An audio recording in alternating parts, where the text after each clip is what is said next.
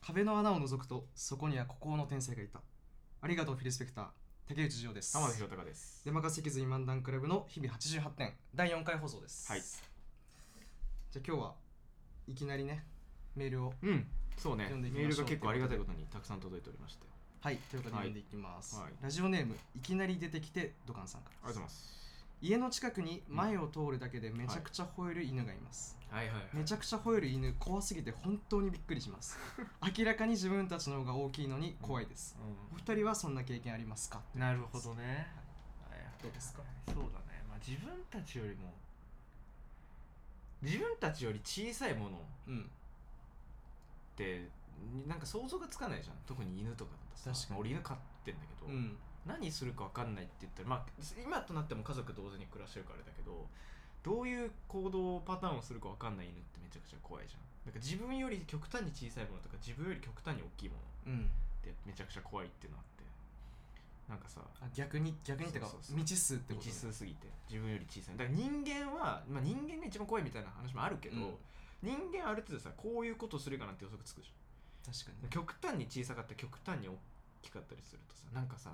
日本でもあんのかなあれなんか温水温かい水の中うんに池の水とかの中にいてさ、殺人アメーバって知ってにる、知らなないんか鼻とかの穴から入ってえー脳まで行って、もう絶対100%死ぬんだってうんでなんかこうそのまま脳のあれに神経に影響して死んじゃうっていう殺人アメーバっていうのがいて結構その海外では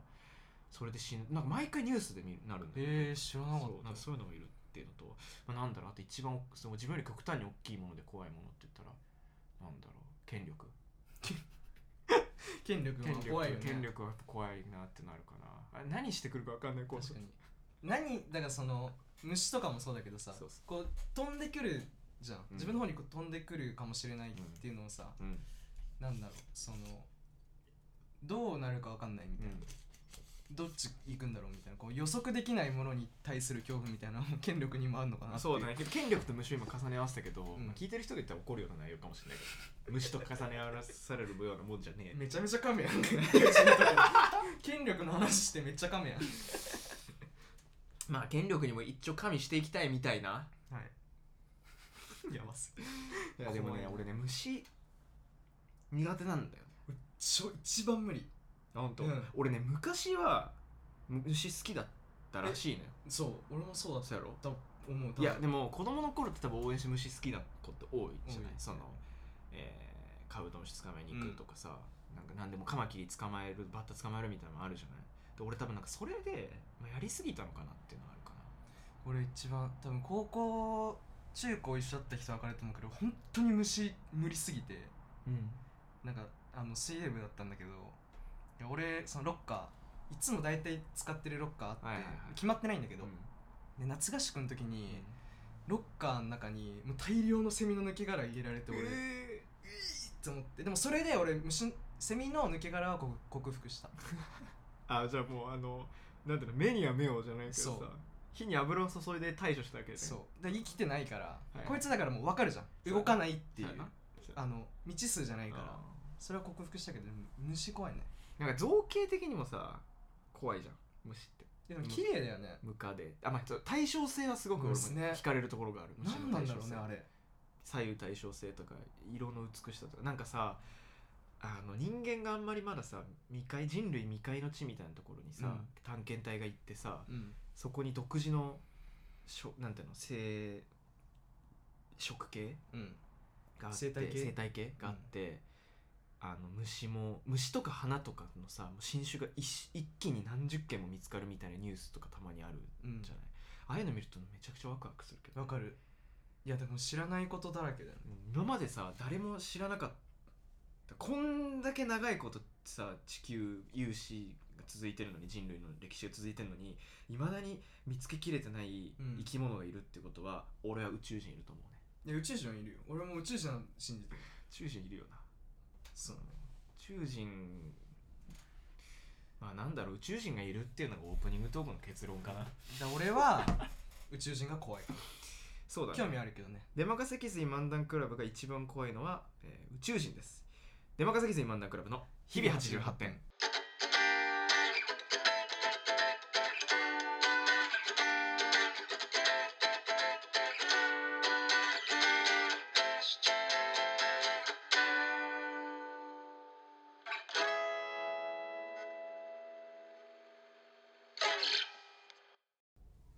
竹内純です浜田博隆です出任せ脊髄漫談クラブの日々88点第4回でございます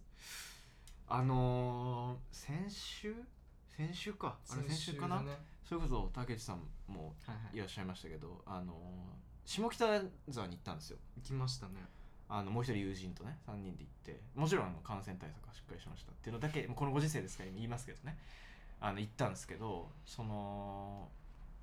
下北にあの俺が私がすごい敬愛するサニーデイサービスの曽我部圭一さん、はいまあ第1回放送ならノートでも紹介したけどサニーでね、そうねそれがすごい好きで敬愛してる曽我部さんがや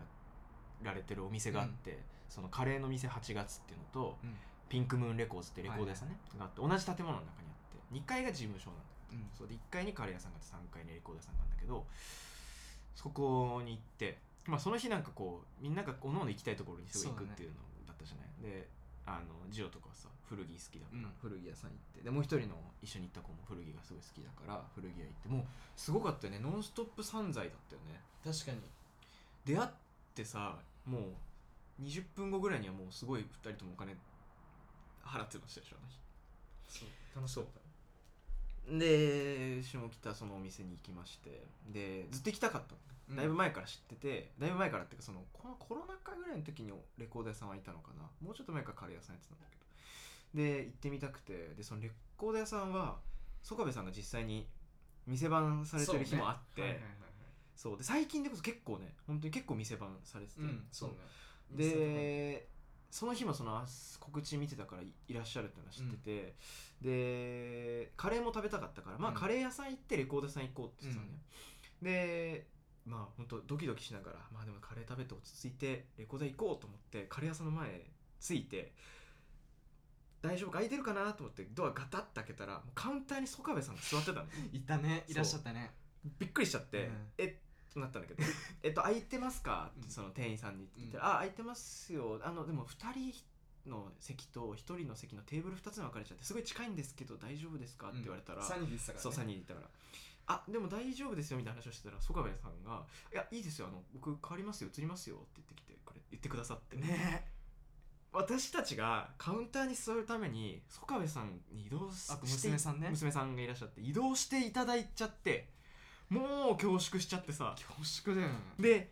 座ってさカレー注文するじゃない、うんでも真後ろに曽我部さんがいらっしゃるから俺はもうなんていうかもう俺ってさ口を開いたら不用意なことしか言わないっていうイメージあるまあでしょ、確かにもちろんもちろんももちちろろんんそうなんだけどだからもう喋れなくて、うんでカレーが来たぐらいの俺らのカレーが運ばれてきたぐらいのタイミングで曽我部さんが戻らなかったんかなそうかあのレコード屋さんちょのっ方とに食べてぐらいだめっちゃ飲まれて 食べてうんちょっと食べて食べてぐらいの時で戻らなくて、ああ緊張したみたいな話してでカレーももちろんめちゃくちゃ美味しくて美味しかったねチキンカレー俺が食べたのチキンカレーなんかさあいがけねちょっとあいがけにしてくれたじゃないキーマカレーとあいがけにしてくれて、で俺が食べたのはチキンカレーとキーマのあいがけでジュン何食べた俺はエビカレーとキーマンそうのあいがけだそうですめちゃくちゃ美味しかったよ超美味しかったそう俺個人的にさ家で母親が作るカレーもチキンカレーなの、うんでああいうサラサラのチキンカレーだよね、うんだからなんかこう好きでそのサラサラのチキンカレー、うんだから自分のドストライクど真ん中のあすのごいカねレーでめちゃくちゃ美味しくて、いや美味しかったでもなんか緊張しちゃって変にめちゃめちゃ緊張してたもんねマンゴーラッシーの飲むスピードの速さ たるとんでもないスピードでラッシーを飲んじゃってでまあ食べ終わって、うんでまあすごいなんて言うんだろうレコード好きなのでう私、ん前すね前も何回か前の放送でも話したけど、でレコレコード屋も最近もすごい行ってたから普通にレコード屋に行くのも楽しみだったし、うんでまあ曽我部さんがやられてるっていうので緊張してね緊張してい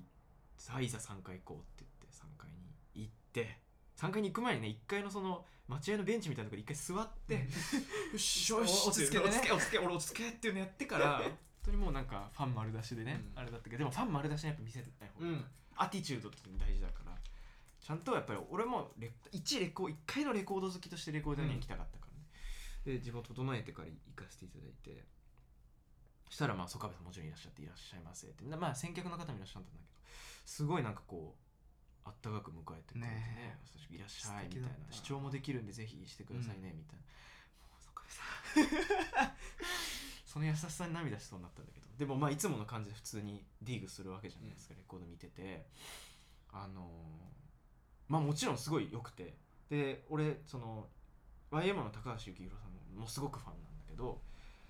で幸宏さんのその音楽殺人っていうのがあって、でその俺の大学生の間の目標があって、いはいはい幸宏さんのアルバムでレコードで出てるやつは全部レコードで集めるっておいうおそうあの目標があってでこう1枚ずつ今集めてる最中なんだけど、うん音楽殺人もすごい表題曲が音楽殺人うん「Murdered by the Music」っていう曲なんだけどそれ知っててでもレコードアルバム自体聞いたことがなかったからサブスクもないのねそのうんそうで楽しみだとかまあそれもあったから、うあんそれじゃあ買おうと思ってそれ聞いてでジオがさ何枚かレコメンドしてくれたあじあそうゃんねえっ、とジャミロクアイのキャンドヒキャンドヒーートトシングルねそうシングル LP 12日のシングルだったかな、とあとなんだっけクインシー・ジョーンズのボあのディーヒートそうかなまだクイーンシージョーンズまで聞けないんだけどでもジャミロクアイめっちゃ良かったキャンドヒートよかったですかっこいいっしょかっこよかったあれめちゃくちゃ良くてそうでそれ買ってであのソカベさんってローズレコーズっていう自主レーベルんもやってらっしゃって、で自分のソロのアルバムとか、うんそれこそサニーデーのアルバムとかもそのローズレコーズを、えっと、ローズレコーズを起点に出してるんだけど、うんだからそのローズレコーズのデッドストックっていうか、うんそうそう在庫みたいなのが常にその段ボールで置いてあってそれを見てる時にこうサニーデーの過去のアルバムのレコードとかで結構ねアナログ毎回アナログ出すんだけど、うんサニーデーとかソカベさんのソロアルバムってですぐ売れちゃうのねうんで結構中古市場で高値でついちゃっててうん買えないみたいな、プレってる、うん俺らよく言うけどプレミアついちゃって買えないみたいなのも結構あるからなんかいいのないかなと思って探しててでいろいろ欲しいのがあったんだけどその「ダンストゥユーってアルバムがあってはいはいはいですごい好きなアルバムなのね俺のでそれのレコードがあって、うんあこれ買おうかなと思って買ったんだけどその去年めちゃくちゃサニーで聴いてて、はい去年その「いいね」ってアルバムが出て俺もう今年去年のめ一番よく聴いた 5, 5枚のアルバムっていうのをうん俺選曲したじゃない、うんうんそうそうまあ選曲したじゃないっていうのも伝わってないかもしれないけどそう俺あれ選んで、えっと、浦上早期の音楽と密談はいえー、と、テンダーのライフレスロンロンリー、えっと、まあ、これは2020年出たやつじゃないけど、ボノボの23区、これめちゃくちゃ去年聴いてたんで、これと、あとまあシングルだけど、踊るの小さなこと一つ、はいはいはいと、もう一つ選んだのがサニーデーのいいねだったんだけど、本当にね、これだけ言わせていただきたいのが、いもうサニーデーサービスがなければ私2020年乗り切ってない。サニーデーとソカベさんがなかっ大フリーかよた。もう本当めちゃくちゃ、去年本当に助けられて、う特に第1回のノートでも言ったけどあれもね「いいね」に入ってる日傘を差して日傘んあれいいよねいいでしょあれめちゃくちゃ良くてあれはそのこの前出たあのリミックスアルバムね最近サニーデーって必ずリミックスアルバムを出すんだけど確か俺も見た思ったそうそうでなんかもうなんていうのもう毎回なんていうんだろうなもうなんか今言葉が回ってなくてうん熱くて熱くなっちゃってスクラップビルドというかもう再構築どころじゃなくてもうバラバラ曲自体がバラバラになってるリミックスとかも毎回収録されててですごく面白いリミックスアルバムも毎回出されてるんだけどなんかさすごいさ結構なんかこう渋谷系ってかあの昔の渋谷系なさリミックスとかあるじゃんなんかこうスカっぽくてはいはいはいはいはいはいなんかダブっぽくてみたいなあダダブのアレアレンジのやつは結構あるそうめちゃめちゃかっけえ なと思ってでそのえっとねもうフリーズしちゃったよフリーズしちゃったそうで日傘を差してねこれあの曽我部曽我部萌香さんっていう方がねあのたまたまね同性のあの 同性のそう方ででねこれは本当にこれもめちゃくちゃ去年の年末俺が救われた曲なんだけどそれは「もっといいね」ってリミックスなので、うんまあ、それももちろんあったから買いたかったんだけどちょお金がね、うんなくて金欠大学生なはのいでその「ダンスというってアルバムを買ったのうんですよねその他の3枚と一緒で曽我部さんにまあこう渡すわけじゃないもちろん店主だからうんでお願いしますって言って買わせていただいて彼をなんか「これアルバムめっちゃいいですよ」とか言ってくれるわけ、うんもうなんか俺その幸宏さんのアルバム「音楽殺人」を「これめっちゃいいですよ」って言われた時に、なんて俺が今曽我部さんと喋ってんだなっていう冷静な自分がいて、うん何喋っていこうかなんかして「うん大好きです」で幸宏さんもすごいファンですよっていうの言いたかったんだけど、もう単語でしか出てこない「あうん大好きです」みたいな。わかんもうなんか、うん、うんっていやなっちゃってもう超緊張してたよねそうで後ろでもうさその一緒にいたふジオを含め2人がさもうなんかニヤニヤしてるわけよ でもさ2人もなんかちょっと緊張しいやてたじゃ緊ん張するよそうそれはそうでその買ってくれてる時に、まあ、前のお客さんがやってたからってのもあるんだけどサインをお願いしたんだよねダンストゥーにこれよかったらあのダンストゥーサインしていただけませんかって言ったらあもちろんもちろんって言ってものすごい快くサインしてくださって気さくだね肩ね本当に気さくな人で優しくサイン書いてくださってでもねそのあまりにファンすぎて俺、うん写真撮ってくださいは言えんかったうんファンすぎてわかいるや写真前の人はね写真撮ってもら撮っっててたよたねそう撮ってもらってたねでとなピンクムーンレコーズでハッシュタグでインスタとか検索すると、うん撮ってもらってる方ももちろんいらっしゃるそうねでも俺はねちょっとファンすぎてファンすぎてっていうかなんて言うんだろういやなんかさ言えない言えないな感じなんでしょうん、だ自分もやっぱり音楽をやってる端くれとして、うんうんあまりに尊敬しすぎててもうなんかおいそれと写真とかを頼めないのよわかるわかるで緊張しちゃってめっちゃさわかるサインを頼むのですよいっぱいでも本当に嬉しくてもう宝物なんだけど、本当に大好きなアルバムだからなつってでもう一つさそのもちろんそれで嬉しくてまたカレー美味しかったですってうん言ったら、まあ、こんな時期に来てくれて本当に嬉しいですありがとうね、うんみたいなこと言ってくれてありがとうございます美味しかったですって言ってまた来てくださいねって言ってさもうホクホクでう出たわけじゃん店でもさ後々振り返ってみてさ店内でさ YMO かかってんもたうじそれ今言おうと思ったゃんのにそう言わせてちょうだ俺いいよやもう俺いやもうこれで一区切りついたら俺が言おうと思って言たわせてちょうだい言えないね俺はいやうんー YMO あれはなんだファイヤークラッカフーァイヤークラッだからあれかファーストか YMO のイエローマジックオーケストラファーストが流れててレコードでね、うんそれをさ坂部さんがさ口笛で吹いてたじゃんいやマジでやばかった鳥肌立ったよ、俺ねあの日多分一番の鳥肌だったかもしれないあれはなんかすごいなんて言うんだろう一瞬にしてなんか自分たちが聴いてた音楽と坂部さんが聴いてた音楽とかと歴史がなんかうバシーンってこううわーさってねもうグワーってねそう繋がってうんわかるよめっちゃ感動しちゃってそれになんか俺もちょびビクビクってなって本当にびっくりしちゃったあれめちゃくちゃ興奮したというか熱い熱かったよねなんかなんかさちょっと曽我部さんがそのお店のとこでフラフラしててで口笛吹いててそうその多分買い取りの情景がもう思い浮かぶのその時のめっちゃ俺もいまだにもう鮮明に焼き付いてるさあのファイアクラッカー聞くとさ思い出さない思い出すそれを曽我部さんが口笛吹いてたっててこかと聞いたもんね帰りは YM 俺聞いた俺も聞いた聞いたもん帰りいやーあれは本当によかったなあれねちょっとびっくりしたなんかもうなんかあんまこういう表現俺あんまり好きじゃないんだけどどうもうそういう世界線と思ってうんわかる坂部さんと同じどんな世界線空間にいる世界線でがまずすごいことなのに坂部さんが YM を口ずさむ世界線あのあの曽我部圭一様が曽我部圭一がイエローマジックオーケストラの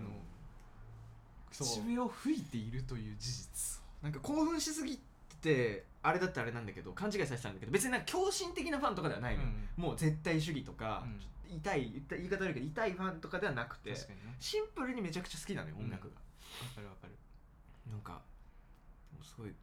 すごいなんか勇気づけられたなその、うん今後生きていく糧になったというかこのすしばらくこの先生きるのすごい糧になったななんかすごく言葉一つ一つが優しくて、うんまあなんていうんだ取り留めのない会話って言ってしまえばそれまでだけどなんかすごくね温かい気持ちになってね今でもそのまあもちろんレコード置いてるけど、うん一番表に面出ししててサインしてもらったかも本当にねいいアルバムでねダンスというなんかこめちゃめちゃ緊張してたもんねう緊張した俺も本当久々久々にあんな緊張したわでさそのカレー食べてるカレー待っててカレー食べてる時にさ食べてる前かなんか店員さんがさなんか「わかります」みたいな「あそう伝そうわってます」っそうそうて緊張してたから大丈夫ですかって言われたもんねそう俺が 大丈夫ですかって言ってそりゃねなんとなく言いたいことわかりますよ つっていやあの店員さんのあの感じもよかったよかよったねよかったよかっただから多分そういうファンの人もこ来るんだろうねねそファンであのご飯食べに来た人で結構緊張した人もいらっしゃるんだと思うんでうすそうでそういうこと言わずさ緊張しちゃいますよねとかじゃなくてわか「りますわかりますよ」ってあ大丈夫ですかみたそいうなちょっと軽くねなんたってさ曽我部さんがその娘さんとさもうたわいもない話をしてるわけよもしてたうそれが今日来ちゃって俺あもーなんかあんまりミュージシャンってさまあ音楽俺ら音楽好きだからこそだけど、そのなんていうの結構うん神格化しかねしうしちゃいかねないんというか、んんなんていうんだろうな自分たちとあまりに距離が離れてる人だと思っちゃうじゃん、んでももう確実に一人の人間が音楽を生み出してるわけでそうそれをなんか改めて実感したしちゃんとひしっかりと自分たちと同じように一歩一歩人生 日々生きててその中であん音楽を作ってんだなと思うとそうねなんかこう自分も頑張んなきゃなって思ったしだってああいう会話をしてさカレーを食べてさそういう中で曲ができてるわけじゃん多分曽我部さんあはの日々のねそう生活の中で曽我部さんの曲でさ「サムタイム・イン・東京シティ」って曲があうるんんだけど、あのそれはね10分ぐらいある曲なのうんコロナ禍に出た曲だったから、うんあの自粛期間か最初の方うん自粛期間、ほぼ弾き語りほま、結構もうなんていうの弾き語りが主体の曲なんだけど、うん10分ぐらいある曲で最後に「下北沢のお店に来ない?」みたいな歌詞が入ってて、それをねなんかすごく思い出したなずずっと音楽ともなんか地続きで、うん日々と音楽日常と音楽がずっと地続きなんだなこのこの方はっていうのをすごく思って、いいんすよまたねあのソロアルバムが出たんですけどこの前年末にはいレコードまた出るんですよ4月ぐらいにでもこれからサニーデのレコードとかはいあそこに行って買おうかなとい思っやてそれ知った方がいいよピンクムーそンれ行がいっいと思てレコードを買いに行こうと思って、う、うん、なんかお店の雰囲気も決して大きな広い店舗ではないんだけどあのすごくねいいよね素敵だね、うんレコード屋さんだって俺がすごいあったかくてねいっぱい、まあ、世のレコードフリークの人しかしたらまだまだだけど結構行ってるから普段かうんうんうんらいろんなレコード屋さんに、そうちなみにこれ言ったか言ってないか分かんないけど、うん俺ね一回だけね神保町のディスクユニオンでね絶対に曽我部さんだっあ人言ってたね見た見ことがあるんだよねでもねかつて曽我部さんがねインスタにね神保町のディスクユニオンにいる写真を上げててあれ絶対曽我部さんだったんじゃないかなと思うんだよねそれこそねサニーデーがアルバム出したかシングル出したかなんかリリースの近い時期だったからねあながち間違いじゃないうわかなと思うんだけどそうなんかそれもあってなんかなんかねごめん言葉が全然まとまってないんだけ どファンファンだからさ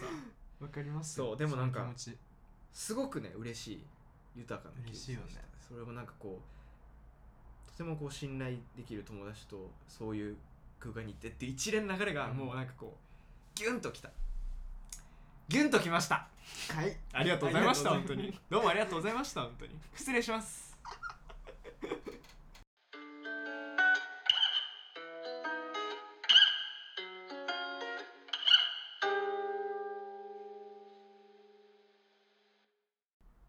エンディングです、はいすいませんね興奮してしまいまし ただいぶ熱がえ伝わってえきうっまかしたりけど、興奮してしまいましたですけどいもやこういう回もいいですね、はい私もやりたいな ひたすらそのアーティストについて熱い回ね熱いそれぜひやりたいね俺らすごいやりたい熱いファンなさミュージシャンいっぱいいるじゃんいっぱいいるぜひこの深掘り会みたいなのねやりたいですけど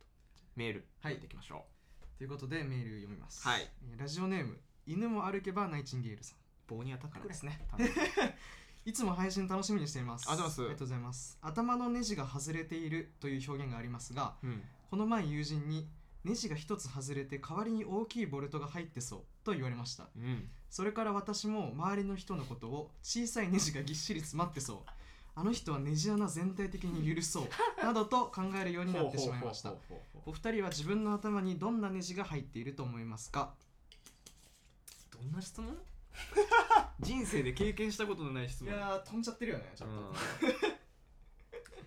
でもねこれ結構なんて言うんだろう的を得た表現というかさ、うんネジがネジ外れてそうじゃなくてさ大きいボルトが一つ入ってそうってなん確かかおもろい表現じゃないそうか自分にどんなネジが入ってると思いますかかどんなネジだろうなどんなネジか難しい質問するねいや俺浜田さんははいなんかネジなんかこうネジがこの木の根っことか葉っぱの根っこみたいになってて、こう一つのこう軸からこうどんどん派生してる感じネジがっていうイメージがある今思ったけど自分のが思いつかなすぎてネジの根っこがそうそうそうなんかこういろんなところで分岐してて でも超絡まってんの行く先々でぐちゃぐちゃぐぐちゃぐちゃってなっててでもその真ん中のとこはまあ結構太いし幹っがかりしてるけど先がもうあらゆるもうこ のネジがガーってなってるみたいなるほどな、ねうん、そうってイメージある竹内先生はねジオはでも俺はなんか、普通に見てたら、うんしっかりした一本のネジがグッと入ってるように見えるんだけど、うん実はじち近くでじーっと見たら、ものすごいちっちゃいネジがブワーって入ってって大きいネジに見えてるみたいな感じかなだからなんていうのいやジオってうんジオってとか言っちゃったけど結構そ何の言われんの俺は結構なんて言うんだろうもう割ともう言ってしまえばさすっごい長い時間共にいるじゃん今まあ結構確そかにのね日こ々ねの1年この1年経ってないか半年ぐらいうんすっごいもう家族より一緒にいたからなんやかんやでそうねなんか思うのはなんていうの常識人なんだけど、うんなんかねやっぱねやっぱおかしいよいねやおかしいと思う 竹内先生はうんなんかね え あの何それねあのね何それそうあのねめちゃくちゃ常識人なんだけどしっかり常識は持ってんだけどやっぱちょっと飛んじゃってるというかうんだからすっそういう意味なのよ近くで見たらちゃんとしたネジが入ってるように見えて、なんかすっごいおかしいなものすごい多種多様な小さいネジとか古今東西どっから集めてきたかわからないみたいな、釘とかも入ってるかもしれないそれがなんかこうブシューって入っててで先っぽでこうキュッて一個にこうバシッとこう詰まってるみたいなあーるそういうネジというのでまあ考えてみるとなんか大きいボルトが一つはまってるってほどねだいぶやべえようんまあやばいねだいぶだいぶやべえしう、んだいぶやべえっていうかだいぶおもろいしそれはそういう表現する人友人の人もおもろい,、面白いよねその人もね多分ね結構変わったネジ入っちゃってるよねうん言葉を司るところにネジが刺さってんだもんね多分バシッつ って、まバシッてやってんねあ、なんかちょっとあまりにさ人生でされたことがない質問で 正しい回答が分かんないんだけどさまあでるけどもねネジ一つ外れてではないまあだからみんなそうだよねそうやっぱりなんかネジが外れてる人みんなどっかのネジを外れてんだようん分かんないけど雑わなかんまないけとどめで方もしちゃったけどそれがやっぱ面白さやねそうねなんか一般にさ頭のネジ外れてるよねってさ、そんなに悪い言い方っていうよりもさ変わってるねのまあ遠曲表現じゃん、そう結構それをなんか代わりに大きいボルトが入ってそういやいいねいいいい言葉よねそのそのさ言ってた人もいいよねいいなんか二人の関係が伝わってくるうんわかるわかるすごくただねただねその犬も歩けばナイナイチンネチネチミルスあのー、はね結構今結構やばい状況ねあの周りの人のことをネジで考えちゃってるからね、うんそのこれ結構今その先をねこれ結構今危ない状況かもしれないよね確多分何見てても今多分あこの人ネジこの人ネジはどういうネジだろうみたいな考え方で今日々生活してんだろうねネジにとらわれちゃってる、いいじゃんそういう妄想好うん、いいねきっすよ僕は面白いどうネジのコーナーやる 広がらねえかそのコーナーは ああ犬も歩けばナイチンゲールっていうのはやっぱりそのボルトのおかげというかね、ううん多分これボルト入ってないと出てこないこのラジオネームはいいないいな犬も歩けばナイチンゲールってんボルトではないあボルトじゃないねあのえ知ってるボルトディズニー映画のボルトっていうのいやいやタギだろボルトって言葉はえボルトっていう映画その、いうん犬が主人公だからごめんなさいねちょっとディズニー全然俺履修できてない出ちゃったのディズニー弱いっていうところあそんなんあんの全然関係ないですけど、そんな映画もあったりします棒に当たるんじゃなくて医療に当たるっていうね従事するっていう意味での当たるまあ日々その医療従事者への感謝をね忘れないよねそれは本当そうだよねこんなご時世コロナもしんどいけどねまあしっかりねなんとかこう一本のねマネージまたボルトでねこう人々とつながっていきたいといった所存だよねうまいこと言わないあんまうまくないでしょ誰でもわかるわネジかボルトだったらそういう言い方するわうんまあなんかコロナ禍のねうんあのちょっとしたね楽しみになればいいよね、我々そうのねラジオも、まあ、そんな感じかなはい今日はちょっとね3万仲いいかもしれないね確かになかなかねまあまあまあまあまあでも熱い話を聞けたんでそうね曽我部さんのねぜひ皆さんもサニーデイサービス聞いてみてくださいあとネジねみんな考えてみてください確かに友達がじゃあそんな、そんなことでまあ私たち二人もこうリスナーのねうん方とこうしっかりネジそうねまたボルトでつながっていきたいと、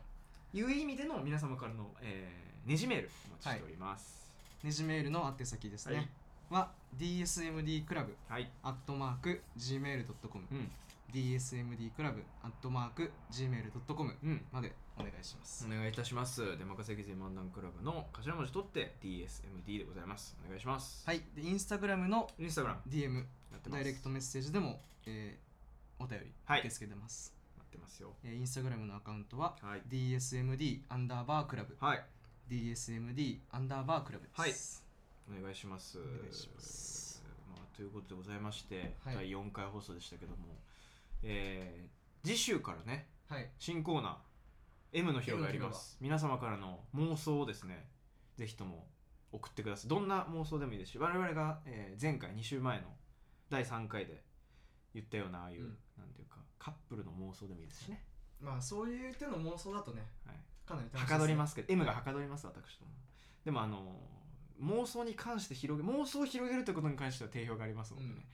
もうバシバシ広ねげてまきあて、脊髄反射で脊髄反射で、出任せにはい、妄出想ましていきたいが脊髄漫談クラブの漫談の M は妄想の M でもあるんでね確かにえー DMST の M は DSMD な しょっちゅう違うしょっちゅう間違えるけだどからデマか漫談脊髄クラブじゃないんだよ俺らうんデマか脊髄漫談クラブだねそう DSMD の M は妄想の M でもあるからはいでっち上げ脊髄で妄想だよってこれで DSMD ねはいありがとうございますありがとうございます ということで M の広場への皆様からの妄想の投稿お待ちしておりますもうはい何でもいいです本当に最後の妄想送ってきてもらってもいいですしね、はいえー何を何気ない妄想でもいいですし皆様からのメールお待ちしております、はいさあということではい次回の放送はあ次回の放送じゃないか、はいそうねまだ告知、ごめんなさいねちょ3万私今日えっ、と放送後期ね、はいノートでやってます、えー、出任せ記事漫談クラブの広報確認というノートやってまして最近の1曲というのも我々1曲ずつ毎回選曲しておりますのでぜひそちらもノートの方でご確認ください、聞イけンまスすタのグでねラムのプロフィールからねリンクツリーでいろいろ各種リンク貼ってありますので皆さんぜひそちらから、えーご覧になってくださいお願いします、はいということで、えー次週の放送がもう3月ですね 今回はももう3月なんですね、はいはい、まあ常田大樹さんのモノマネが入りましてですねもうだから次回3月2日かな、はい、おー桜ですね桜の季節よねお花見したいねお花見お花見したい おね花見したいですね、まあ、皆様からとぜひ皆様ともねぜひネジでお花見ネジでつながった皆様ともネジリスナーの皆様ともねねじリスナーの人にこう口コミでねはいはいそのねじリスナーの方とネジがつながってるお友達の皆さんもねぜひにね口コミでね出任せずに漫談クラブ広めておくかださいしいですよっ頭おかしい人たちがなんかやってますよ喋ってますよっつってぜひ言ってくださいてはいそれではまたネジリスナーの皆様ネジリスナーあネジリスナーだよねリスナー あリスナーでみたいなでねお聞きの皆様また次回の放送でお会いしましょうさよならさよなら